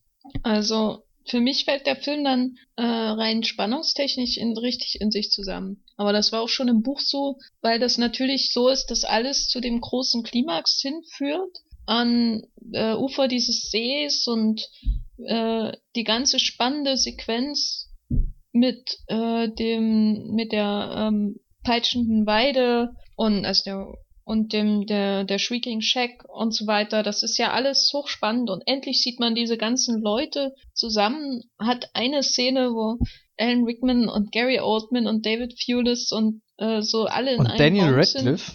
sind. genau, alle in einem Raum sind, was ja allein schon ein Traum ist, ne? Muss man ja mal so sagen. Da merken wir wieder, wie toll das Casting der ganzen Reihe ist. Und Timothy Spall, der noch dazu kommt. Genau, aber der ist ja nicht da gleichzeitig dabei, oder? Dann, wenn Alan Rickman da ist. Das sind die nicht alle, natürlich, er wird doch dann verwandelt. Sind ja nicht alle im Raum? Aber da ist äh, Snape ja schon bewusstlos, sonst wüsste er ja, dass Peter Pett Pettigrew. Ach so, ja, stimmt, stimmt. Ach ja, das ist der. Der starke... liegt auf dem Bett ja, ja, und ja. schnarcht die ganze Zeit. So ein Genau. Vollpilz. Aber wie dem auch sei, das erlebt man ja alles und dann erlebt man es nochmal. Und ja, es ist halt, das ist klar immer das Problem bei solchen Plots, dass es dann, ähm, du weißt, was jetzt passieren wird, ne? Die müssen halt an verschiedenen Punkten gehen, an verschiedene Punkte gehen, um da bestimmte Sachen zu machen. Und das machen sie auch. Und da ist jetzt nicht mehr viel Spannung, was passiert. Schaffen sie das? Das Einzige, was aufgebaut wird entsprechend, ist die Patronus-Szene mit Harry, weil Mhm. er es nicht rafft, dass es nicht sein Vater war, der ihn gerettet hat. Weil Harry dumm ist, wenn ich das nochmal so betonen darf. Harry ist dumm, dumm, dumm, dumm. Weil du ihm unterstellst, er sei dumm, funktioniert deswegen das Finale nicht. Das Ja, ist- nee, das äh, ist äh, Herr J.K. Rowling, die entschieden hat, ich lasse Harry jetzt dumm werden, damit ich hier noch Spannung reinbringen kann. Und Steve Kloves, der das richtig aufbaut mit Trommelwirbel und Harry, raff's doch endlich mal, raff's doch endlich mal. Das ist halt äh, Ah. ein Fake-Höhepunkt. Also. Ich fand schon immer interessant, dass der dritte Teil so früh mit dem mit der Finalhandlung anfängt. Und ich weiß nicht, ich finde, da ist kein Spannungsabfall. Ich finde gerade auch die die zweite, also das zweite Mal, wenn man das alles mitlebt, irgendwie ist er nervenaufreibend, strapazierend. Bin ich immer voll am Mitfiebern. ob sie das denn jetzt schaffen oder so. Weißt du, da, da ist dann zwar schon irgendwie das Geheimnis gelüftet, aber es gibt halt trotzdem einfach noch so, so ein, schaffen sie es jetzt trotzdem oder nicht so. Da, da ist das Ganze dann auf einmal größer und sie wissen, was auf einmal auf dem Spiel steht, weißt du? In, in dieser einen Szene in der heulenden Hütte, da wird ja so viel erzählt, was später unfassbar wichtig ist und so viele neue Figuren eingeführt und, und Bezüge und, und so hergestellt. Und dann müssen sie das Ganze nochmal durchleben und dann raffen sie eigentlich erst, was auf dem Spiel da gerade steht. Ich glaube, das wussten sie schon vorher. Nee, das. Ich, nee, das ist einfach nur äh, Plot, äh, Plottity, Plot, Plot. Geplot. Plottity, Plottity, Plot. Genau. Ich finde, Cuaron darf auch manchmal plotten. Ja, naja, ich mag's lieber, wenn er, wenn er nicht, nicht, nicht nur plottet, sondern. Sondern einfach Menschen durchs All fliegen das ist auch ganz schön manchmal. Aber kommen wir überein, äh, wir mögen den Film. Oh, ja. ja, ich finde auch, also ich bin, finde ihn immer eher durch seine ganzen, durch seine ganze Bildsprache als durch die Spannung immer wieder faszinierend, wie er da reinkommt und alles umkrempelt. Und mhm. ich finde auch, ich kann jedem mal wirklich empfehlen, der was lernen möchte über Narration und visuelles Erzählen, mal den ersten drei Harry Potter Filme zu sehen, um zu erfahren quasi, was es für Möglichkeiten gibt. Weil ich glaube, viel, was Quaron macht, nimmt man so bei anderen Filmen als gegeben hin. Aber, Aber, im Kontrast wird dann wirklich erst deutlich, was, also wie clever er das macht mit der ganzen äh, Verbindung von Licht- und Mondsymbolik. Also der Anfang mit Harry nimmt ja im Grunde schon den ganzen Lupin-Plot, äh, äh, bereitet den ja vor mit dem Mond, den man dann später sieht im Klassenraum und natürlich, wenn er sich dann verwandelt und so. Das ist dann alles sehr, ja, reichhaltige Bildsprache, die er da benutzt, die den Film rund machen lässt in einem sehr problematischen Plot, sag ich mal, was die konventionelle Drei-Akt-Struktur angeht, ist das Ende natürlich schon eine Herausforderung, glaube ich, für einen Hollywood-Blockbuster, spannend zu gestalten. Aber so hält er das halt rund und knackig und packt das irgendwie äh, in einen zusammenhängenden Film durch die Bildsprache. Guckt euch das mal ganz genau an. Mhm. Und aber weil du jetzt sagst, dass das würde dir in anderen Filmen jetzt nicht so auffallen, ich finde schon, dass der dritte Harry Potter auch einzelne Passagen hat, die wirklich überragend sind. Also so zum Beispiel die Klassenstunde bei Lupin ja, das ist schon nett alles. Ich weiß nicht, Aber das, ich mein das ja sind so fünf Minuten, so da, da sitze ich jedes Mal staunend da, was alles passiert, wie die Kamera um die Schüler umfährt, wie, wie der Plattenspieler dann da mit drin ist und so, weißt du, wie, wie, wie die Stimmung immer von, von seriös zu nicht seriös schwankt und wie dann gleichzeitig unfassbar viele Details über die Figuren, die gerade irgendwas machen, so weißt du, über ihre Ängste und so und weiß nicht, das ist eine Szene, da steckt so viel drin irgendwie. Ja, na, das und, sind ja Einzelmomente, das, das meine ich ja nicht. Ich meine ja, ja die großen Momente, der allein die Frage, wie mache ich einen Szenenübergang? Äh, das ist ja bei Cuaron immer unglaublich schwerfällig, wie er Szenenübergänge macht, äh, um von einem Schauplatz zum anderen zu kommen, während äh, äh, bei äh, Columbus meine ich, es ist unglaublich schwerfällig, während bei Cuaron das äh, sehr, sehr clever macht, vor allem den Szenenübergänge übers Jahr verteilt, wenn die große äh, große Zeitabschnitte quasi übersprungen werden, benutzt er halt die peitschende Weide dafür, um äh, ja, den, ganzen, den ganzen Film eine Struktur zu verpassen. Ich meine, klar, einzusehen sind, äh, äh, Sequenzen sind herausragend. Oder auch solche, solche Momente wie Lupins Büro, wenn Harry dann mit dem redet, diese ganzen Sachen, die da im Hintergrund passieren, das ist natürlich nicht in jedem Film drin, aber allein die Frage, wie springe ich von einem Standort oder von einem äh, äh, ähm, Ort zum nächsten, das ist bei anderen Filmen achtet man nicht so drauf, aber bei Harry Potter merkt man halt wirklich, wie viel filmemacherisch dahinter stecken kann, um dann fließenden Film entstehen zu lassen bei einer sehr äh, schwerfällig strukturierten Geschichte. Weil da steckt immer noch Steve Kloves als Drehbuchautor dahinter und ich glaube nicht, dass er auf einmal gelernt hat, wie man das macht. Das sieht man dann ja bei ähm, Goblet of Fire wieder, wie, wie das dann alles wieder ein bisschen träge wird. Und da, da finde ich das einfach ein hervorragendes Lehrbeispiel, wie man äh, visuell erzählt. Da braucht man nicht äh, Plansequenzen dazu, wo einer Figur dem anderen Plot erzählt und durch die Plansequenz wird's spannend. Das macht ist ja die ganze Szene mit Vater mit, Weasley. Mit Arthur Weasley, ja. Genau. Das hätte Chris Columbus wahrscheinlich im furchtbaren Schuss-Gegenschuss-Massaker gemacht und dann wäre man eingeschlafen in der ganzen Zeit, aber Qu äh, Quaron macht das Ganze sehr spannend durch den, die Plansequenz und so. Das ist natürlich äh, schon eher was Außergewöhnliches, aber äh, die Szenenübergänge in dem Film, die finde ich immer wieder prachtvoll. Superb. Superb, fabelhaft, äh, hm. absolut. Und ja. um noch, und damit, ich, ja. ich will noch Emma Thompson hier erwähnen, die wunderschön das Ensemble erweitert als Professor Trelawney. Ja, ja, wollte ich einfach nur noch. Und ich möchte haben. noch die, die, die Bedeutung von äh, Wollpullovern unter Quaron hervorheben. die leider ein bisschen runtergeht, aber danach werden Wollpullover wieder ein bisschen wichtig. Aber das hat schon Chris Columbus angefangen mit diesem wunderschönen ja. Pulli aus dem Finale vom ersten Teil. Man wünscht sich auch manchmal, die Filme wären 3D gewesen, nur damit man die Fasern richtig spüren kann. Gut, wollen wir äh, äh, zum Abschluss kommen? Wir können ja auch in den späteren, bei den späteren Filmen immer wieder zurückkommen und sagen, wie ja, toll ja, wir gerne. Prisoner of Azkaban finden. Zum Dann Beispiel kommt bei dem nächsten. den können wir ja auch etwas schneller abhandeln, meinetwegen. Und zwar der ähm, ausgezeichnet, weiß nicht, ob er ausgezeichnet ist, aber er hat bestimmt schon mal einen Preis bekommen. Film äh, Harry Potter and the Goblet of Fire, Harry Potter and the Fire Kelch 2005 von Mike Newell im November erschienen. Und äh, ich möchte dazu nur sagen, es ist ein Film und der hat einen guten Auftakt. Nämlich einen richtig düsteren Auftakt, weil jetzt wird die Harry Potter-Reihe endlich düster. Entschuldigung. Ja, wer hätte Aber, das gedacht? ne? ja, die Eröffnungssequenz ist düster, auch weil, weil Patrick Doyle jetzt das, das musikalische Ruder übernommen hat. Und er fängt da mit einem ganz bedrohlichen Musikstück an und dann geht's auch gleich los in die äh, äh, nicht Vergangenheit von Lord Voldemort, sondern einfach, was macht Lord Voldemort eigentlich gerade? Während Nicht Harry viel. nicht viel, er ist in Form eines winzig kleinen Babys irgendwie da und braucht den Schutz von Mama Peter Pettigrew. und dann wird einfach der arme Hausmeister der Riddles kaltblütig mit einem Avada Kedavra Fluch umgebracht. Avada Kedavra ist einer der drei unverzeihlichen Flügel, Flüche. Und die anderen zwei sind einmal der Cruciatus-Fluch, spreche das richtig aus? Cru- Cruciatus. Und, äh, na, wie heißt der andere? Ähm, Ähm, äh, ähm, das ist der, wo die Leute machen müssen, was man ihnen sagt. genau, Imperio. genau, Imperio. Cruciato ist der, der Folterfluch. Der Folterfluch. Beinahe die Ehre als Potterhead. Äh, von Ja, wollte gerade sagen, das, das wäre gerade peinlich geworden. genau, jetzt weiß ich nicht mehr, wo ich aufgehört habe. Na, ähm, auf dem Friedhof, ne? Achso, ja, stimmt.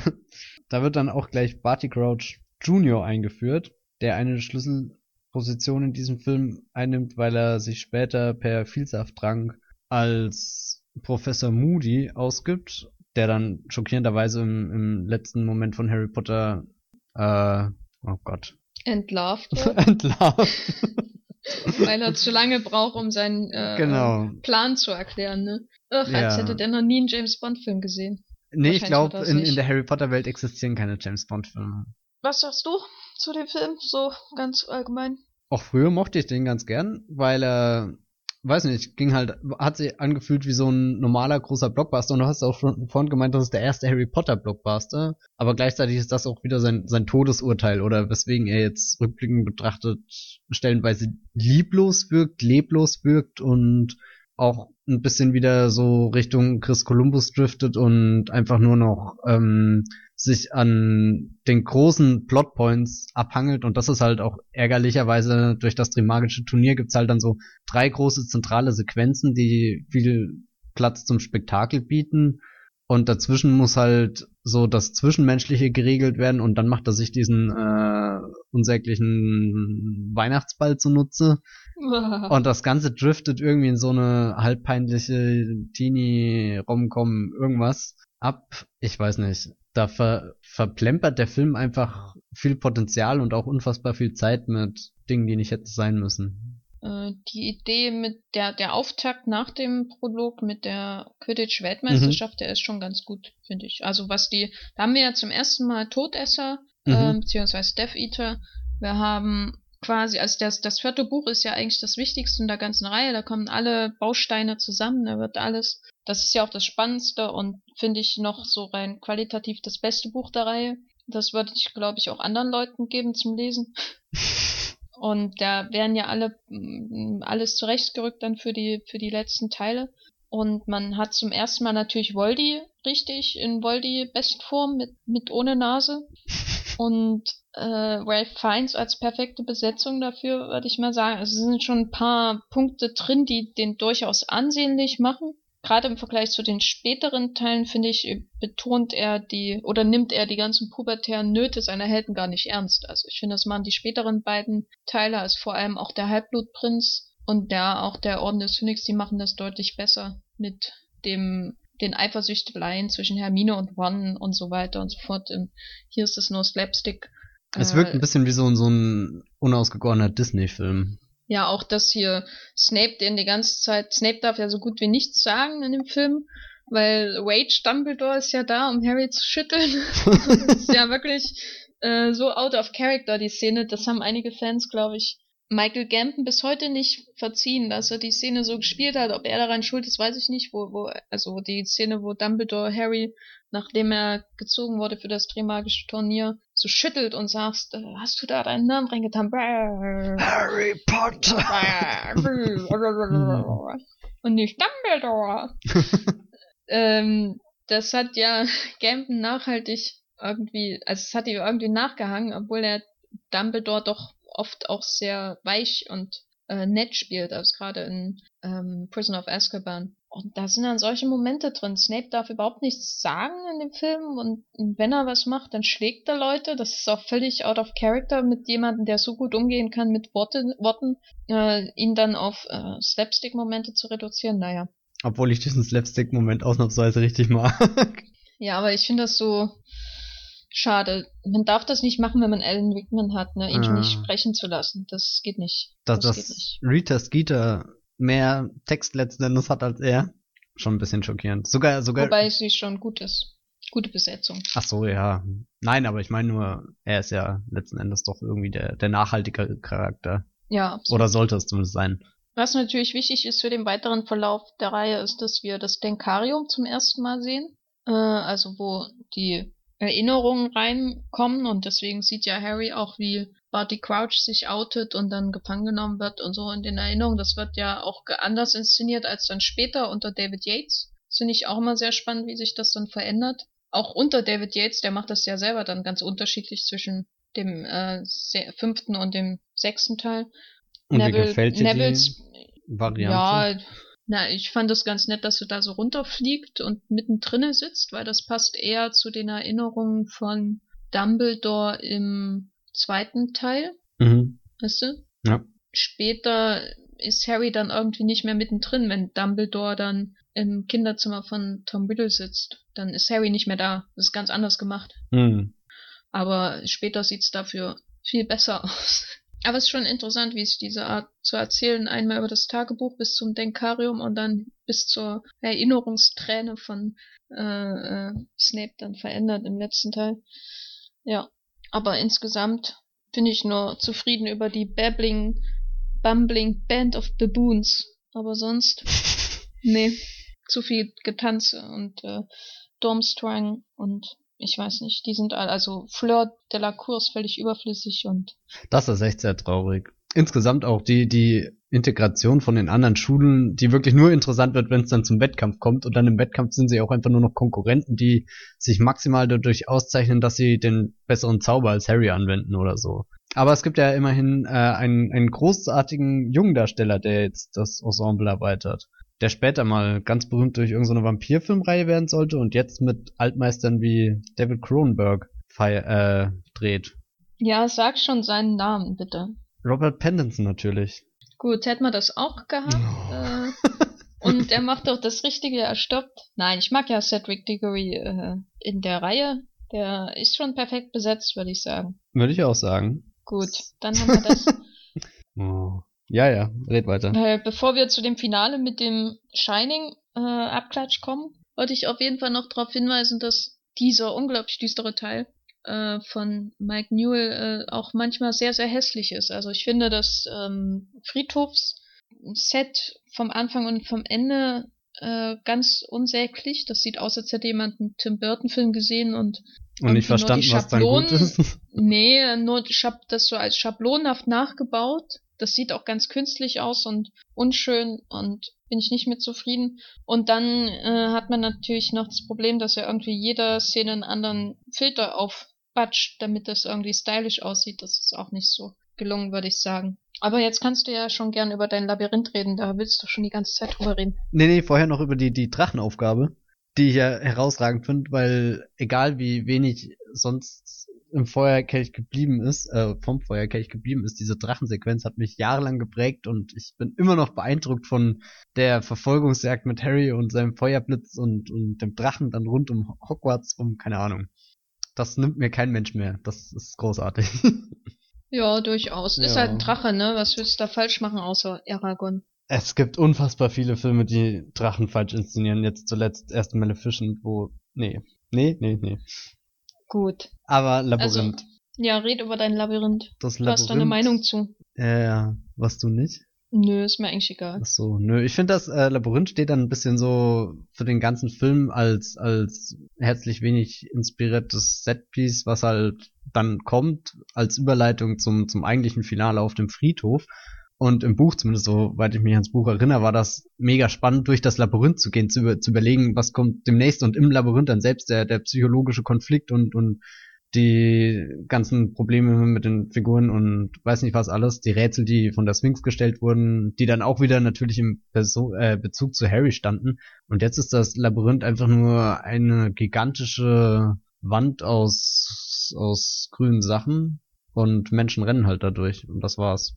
Ja, da hätte mal jemand die, die Hecken äh, stutzen sollen. Ja. ja, ich weiß nicht, alles sehr enttäuschend, auch weil es so, so riesengroß angekündigt wird, weißt du, es gibt ja kurz so ein paar Einstellungen, wo du es von oben irgendwie siehst, aber dann auch nie damit gearbeitet, weißt du, es, es wird einfach von oben gezeigt, um ein bisschen zu suggerieren, dass Zeit vergangen ist, aber du bekommst nie ein Gefühl für diese auf der einen Seite lebensgefährliche Aufgabe und ich meine, da, da, so, so dieser, dieser schwere Akt von diesem Labyrinth geht halt komplett verloren. Es geht nur noch darum, dass, dass Harry und Cedric am Ende zum Feuerkelch rennen und auf den Friedhof gelangen, da der Feuerkelch in Wahrheit verzaubert ist und ein Portschlüssel ist.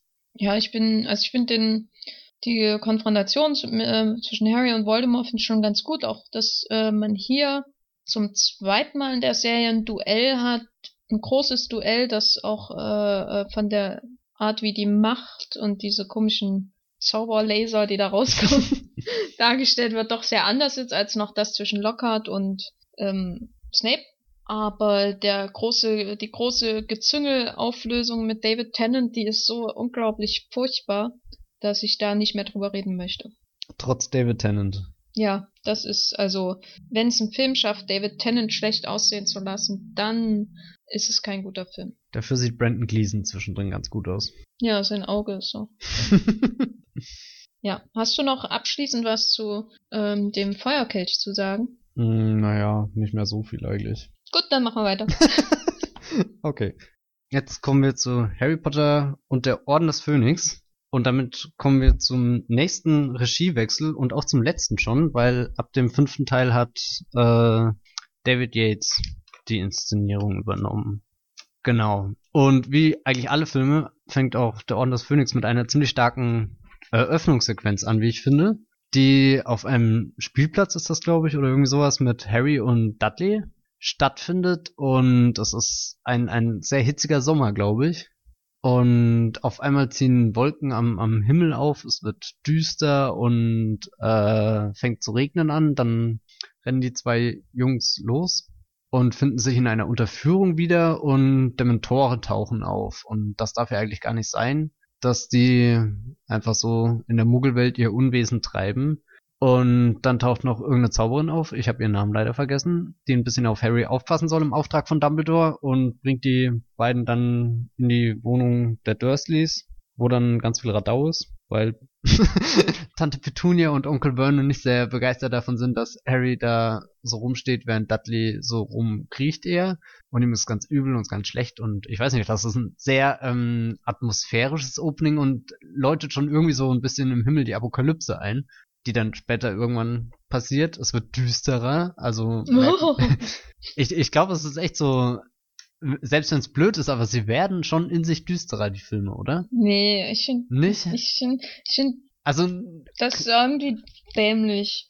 Aber, aber sie werden ernster oder, oder mit jedem Teil steht mehr auf dem Spiel und, ja, und wir lernen weil mehr über halt die... die Story aufbaut und so. Ja, genau. Du kannst ja neben ersten Teil den Krieg zwischen Voldemort und den Widerständlern anfangen.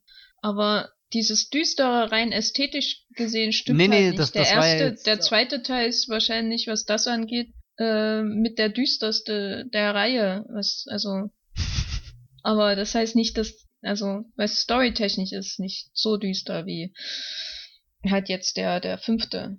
Nee, ich finde, ich finde das doof. Aber ansonsten, ja, äh, ist schon düster. Wie gefällt dir denn die, dieser Einstieg in den Film? Ich finde den super. Und ähm, also schon allein, weil wir zum, äh, weil wir die Vorstadtwelt mal aus einer ganz anderen Perspektive, nämlich von oben, äh, sehen und mhm. äh, das alles so, man kann sich da richtig reinversetzen. Der Film kam ja auch im Juli raus, in dem Jahr, als das letzte Buch von J.K. Rowling erschien und man kann sich da reinversetzen in die Sommerferien und ist keine WM und ist nichts. Aber da waren zwar noch keine Sommerferien, als der kam. Hm, naja, aber dieses Gefühl, das sind Sommerferien und es ist keine WM und alle anderen sind im Urlaub außer du und du hängst da irgendwie so ab auf so einem Spielplatz und dann mit deinem liebsten Freund und genau und dann kommt kommt Dudley irgendwie vor allem in so einem Hip so, so ein möchte gern Basketballhemd der wirkt schon so richtig wie so ein so ein Gangster. äh, na so ein so ein äh, ich weiß nicht wenn der weiter gelebt hätte, irgendwie woanders, wäre wahrscheinlich bei Skins oder bei Misfits reingeraten, weil es so ein äh, äh, krimineller Jugendlicher gewesen wäre, der wahrscheinlich die ganze Zeit nur säuft und kifft und Drogen nimmt und so. Muss ja. ja vor seiner Gang behaupten hier. Ja, ich glaube, der spielt das immer nur, diese, diese Unfähigkeit gegenüber den Dursleys und Terry, damit niemand, niemandem auffällt, dass er schon ein Drogenboss ist in äh, Private Drive oder wie das heißt da. Ja, nee, ich finde den Auftakt ziemlich gut, vor allem, dass er gleich mit ähm, Dementoren anfängt. Was schon wieder richtig in die Handlung reinkatapultiert. Es folgt ja dann auch gleich die, die Anhörung im, im Zaubereiministerium, was ja jetzt auch das allererste Mal als Set so zu sehen ist. Genau, mit Umbridge. Und Fudge spielt natürlich eine größere Rolle. Cornelius Fudge, der Zaubereiminister. Überhaupt. Die haben ja alle, äh, Fudge haben wir ja schon zum Beispiel schon vorher gesehen, in, schon im Zweiten? dritten Teil mindestens, im zweiten wahrscheinlich auch, ja. Ist das nicht die Sequenz in Hagrid's Hütte da mit, äh, oder verwechsel ich das gerade? Ist das nicht Quatsch? Ja, äh, genau, wo, wo er sagt, hier, jemand muss auf meine, meinen Hund füttern. Gen genau, genau. Genau, aber da ist er noch nicht Zaubereiminister, glaube ich. Und äh, das kommt jetzt natürlich alles zum Tragen im fünften Teil von David Yates, der ja mit State of Play schon dahingehend hinreichend Erfahrung ge gesammelt hat äh, für solche Stories. Und die wendet er mit einem neuen Drehbuchautor, äh, dem einzigen Film, äh, der einzige Film, der nicht von Steve Kloves geschrieben wurde, nämlich äh, äh, Michael Goldenberg, äh, doch sehr gut an. Also der Film hat ein ganz anderes Tempo als die anderen. Ne? Mhm.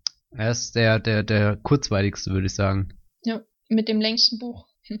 Aber das ist ja vielleicht auch ein Kunststück, dass das der fünfte sich so radikale Freiheiten gönnt, und das Buch teilweise so umgestaltet und umstrukturiert und ganz krass rauskürzt oder durch durch alternative Handlungsstränge vielleicht einfach ersetzt, die stellvertretend dann für sämtliche äh, Plots im Buch stehen.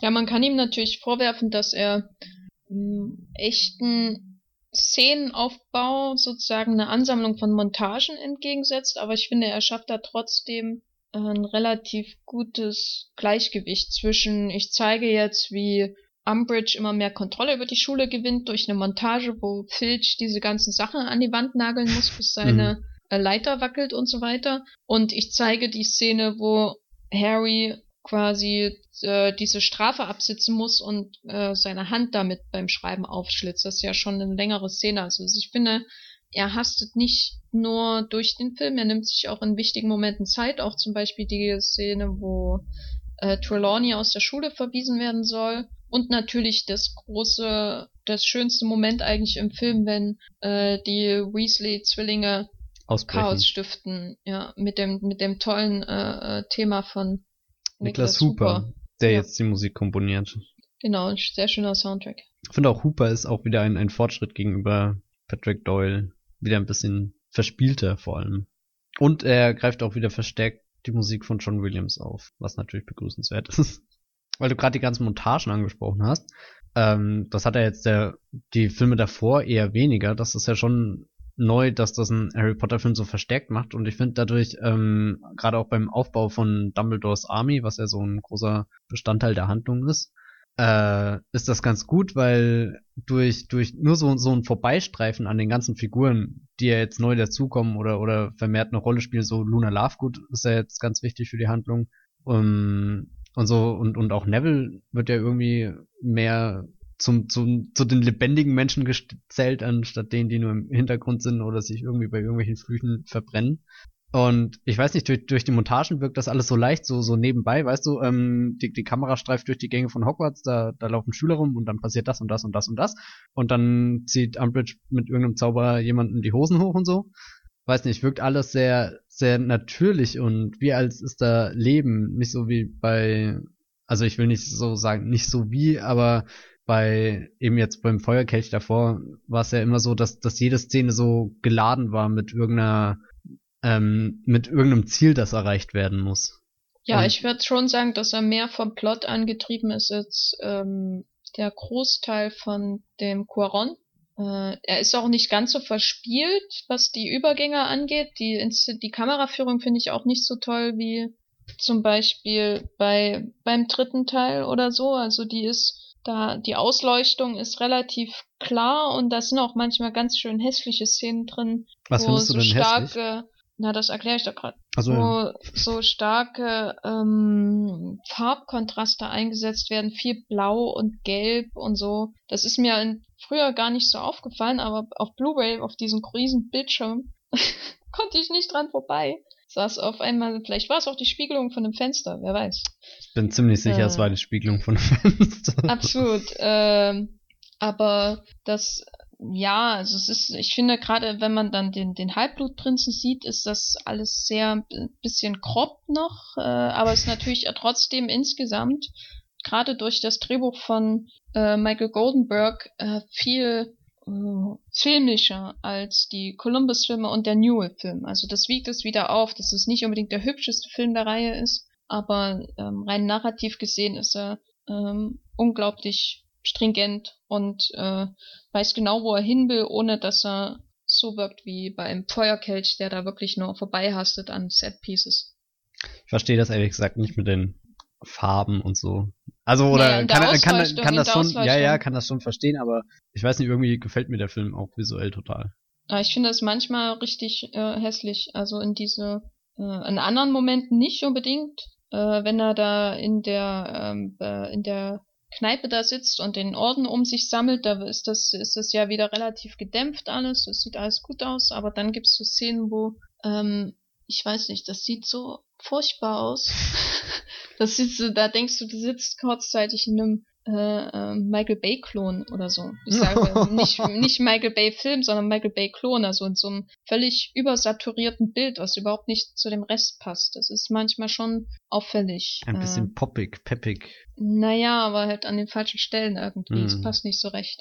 Aber unterstützt ähm, das nicht so die, die äh, Aura, die, die, Film, die der Film durch Umbridge bekommt, weil sie stützt ja, sich auch sehr ja auf nicht, einen, einen. Sie ist ja nicht poppig. Sie hat ja ein Pastellfarben. Das ist ja das äh, Schöne an Umbridge, dass sie äh, eher so von der Mode und den Farben eher so ist wie die Queen, meinetwegen mit ihrem Pastellfetisch.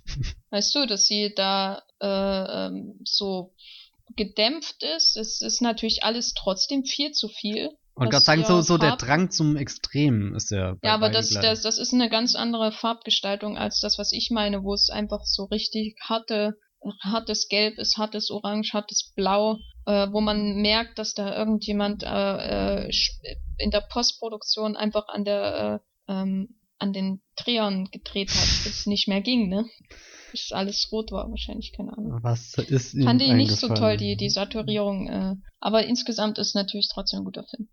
Und äh, was ich ja wirklich bei dem Film blendend finde, ist, wie ja, das ganze politische Geschehen, das so die ganze Zeit in den vorangegangenen Filmen so immer mehr im Hintergrund aufgetaucht hat, äh, auftauchte, in den Vordergrund packt und äh, damit natürlich die letzten Teile sehr gut vorbereitet. Also die, die Art und Weise, wie das Ministerium äh, in Hogwarts eingreift durch Umbridge äh, und dann mit diesen ganzen Zeitungsausschnitten und ähm, Proklamationen, äh, das wird ja alles so visuell dargestellt, was da alles passiert.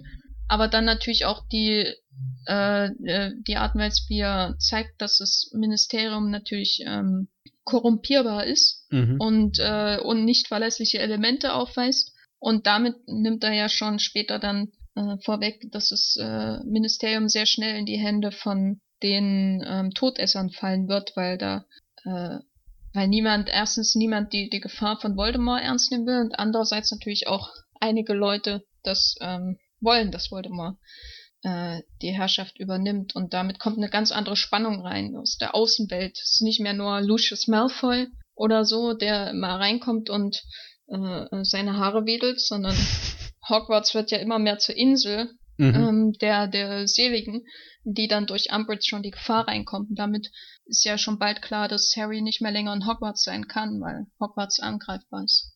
Ist ja auch ein sehr abstraktes Thema, das Yates aber wirklich wunderbar wieder durch die visuelle äh, Erzählung mit der Hilfe von Michael Goldenbergs Skript da einbindet. Und dann auch ein wunderschönes Finale schafft, was so nicht nur den politischen Kontext greifbar macht, sondern auch, wie sich äh, Zauberer tatsächlich duellieren und kämpfen und und was sie denn so eigentlich machen, wenn sie Flüche ausüben und nicht nur irgendwo rumstehen und und die Linien vom Zauberspruch nachfahren. Ja, das ist wirklich äh, äh, sehr sehr schön. Es war glaube ich auch eine IMAX Sequenz damals noch, als es einzelne IMAX Sequenzen gab und da hätte ich mir doch gewünscht, den mal die mal richtig groß zu sehen das ist wirklich schnieke gewesen. Auch wirklich eine schöne, fluide äh, Actionsequenz, nicht mehr nur wir stehen uns gegenüber und halten die Strahlen aufeinander, als wären wir irgendwie beim Pinkelduell, sondern äh, wirklich dynamisch, es fliegen der Kamera durch den Raum und man hat irgendwie das Gefühl, ja, es ist schon super, ein Auror zu sein oder halt auch irgendwie schon geil, ein Todesser zu sein, wenn man da im Kampf ist. Das ist, also da wird Harry Potter auch mehr noch als bei den außerplanmäßigen Actionsequenzen quasi im vierten Teil mit dem Drachen und so äh, wirklich Action auch, äh, ein Actionfilm bisschen. Das mhm. Zaubern mhm. wird Action, das Zaubern ist nicht mehr nur Duell, sondern es ist wirklich Aktion, Dynamik, Bewegung, fein. Und dann brechen die ganzen Prophezeiungen über ihn ein und, und unfassbar viele Zauberer verlieren ihre Lebensbestimmung. Sorry. Ja, Kollateralschäden. Willst du noch einen abschließenden Satz sagen zu zu, Harry zum, Potter. Ja, es ja. gibt ähm, eine Szene am Bahnhof, die ich ganz sehr mag, wo ähm, Harry ähm, da das Gleis entlang schlendert und dann erscheint die Voldemort so, so in einer seiner seiner Missionen schon fast Fieberträume. Das finde ich einen sehr starken Moment einfach für sich genommen. Und da konnte Ray Fiennes endlich mal mit seinem Anzug auf Arbeit kommen. Ja, ich weiß nicht, er sah da unfassbar gut aus. So. Das sah auch im Trailer so. Im Trailer hatten alle so gedacht, was, Voldemort ist da? Gleis 9, 3 Viertel?